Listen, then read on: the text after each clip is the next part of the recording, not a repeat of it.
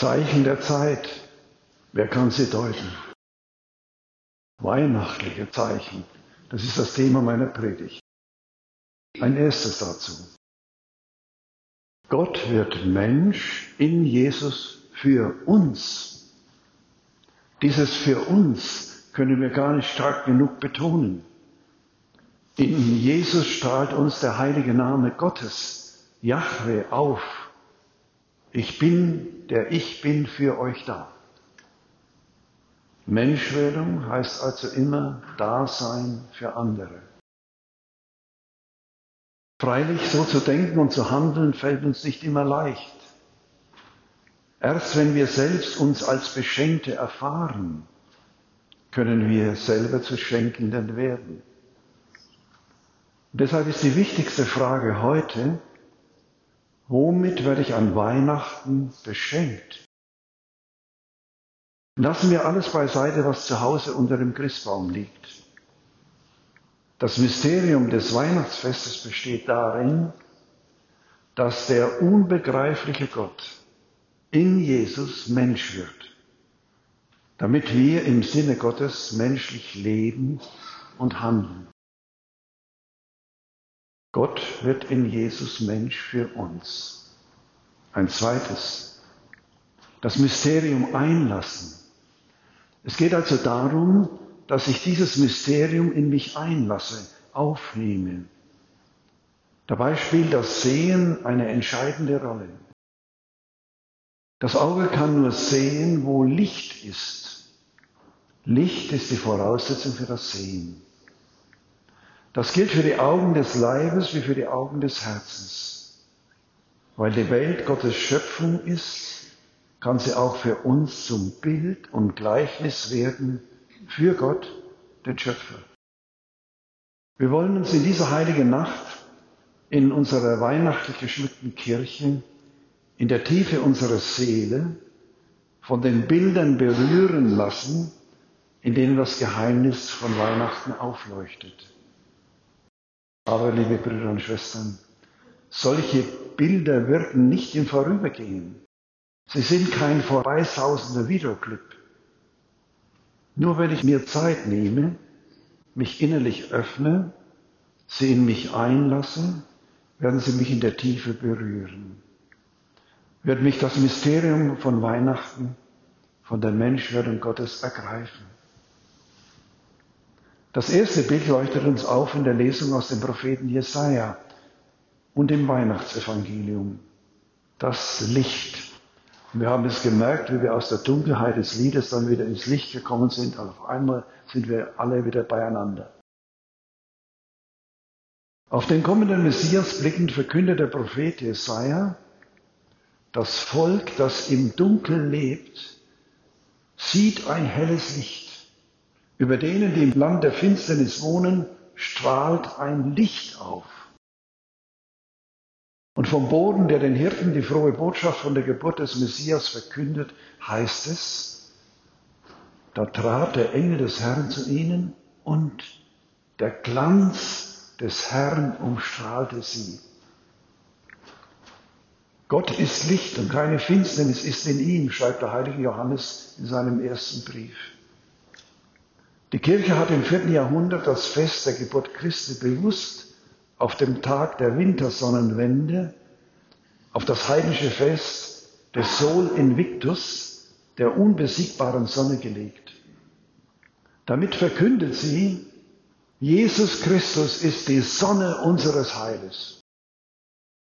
Durch ihn werden die Finsternisse unseres Lebens überwunden, stehen wir im Licht Gottes, das uns Leben und Freude und geistliches Wachstum und innere Reife schenkt. Das Licht. Gehen wir zum zweiten Bild, der Christbaum. Früher hat man zu Weihnachten die Kirchen oft zu einem kleinen Böhmerwald gemacht. Das Konzil aber hat uns gelehrt, auf die Klarheit der Zeichen und ihren Sinn zu achten. In unseren Filialkirchen gibt es nur einen Baum, den Christbaum. Das ist im großen Buch so, in Rosenbach in Honings, in Rödlers. Daheim stehen auch nicht zwei oder fünf Christbäume da, nicht wahr?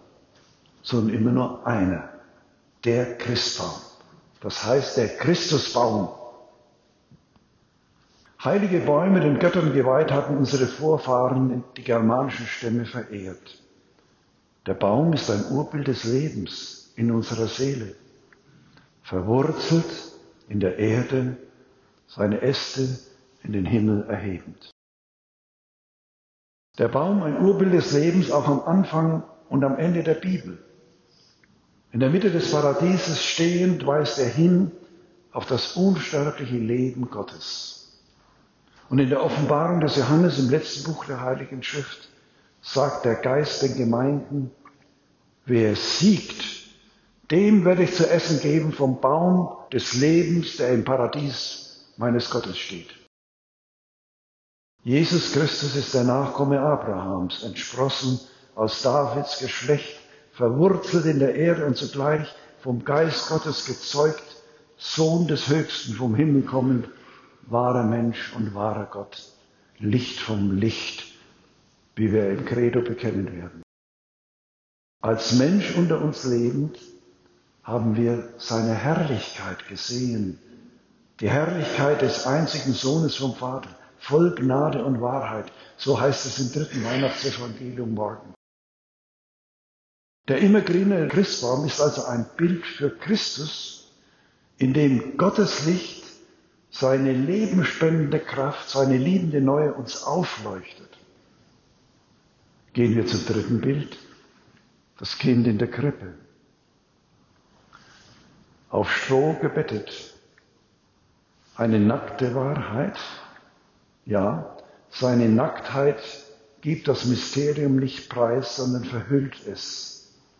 Ohnmacht, ausgewiesen sein auf menschliche Zuwendung, Sorge und Liebe. Ein Bild für unseren menschgewordenen Gott.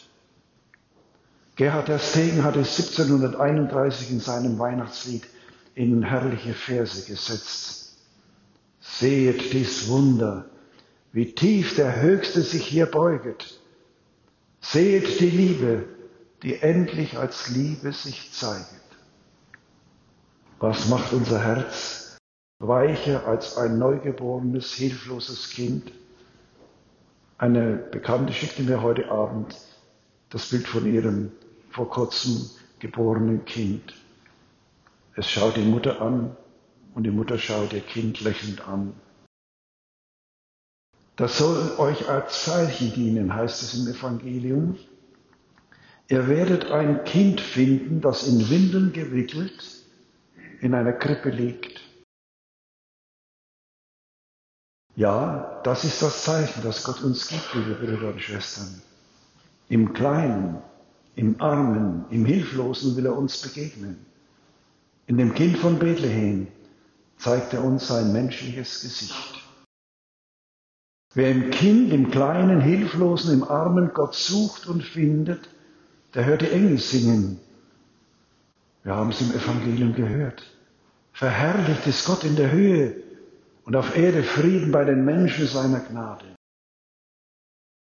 Im Menschen Jesus, der Messias Gottes erkennt, findend verherrlichen wir Gott. Auf dem menschlichen Antlitz Jesu von Anfang bis zum Ende will er sich uns zeigen, will er uns seine Liebe schenken.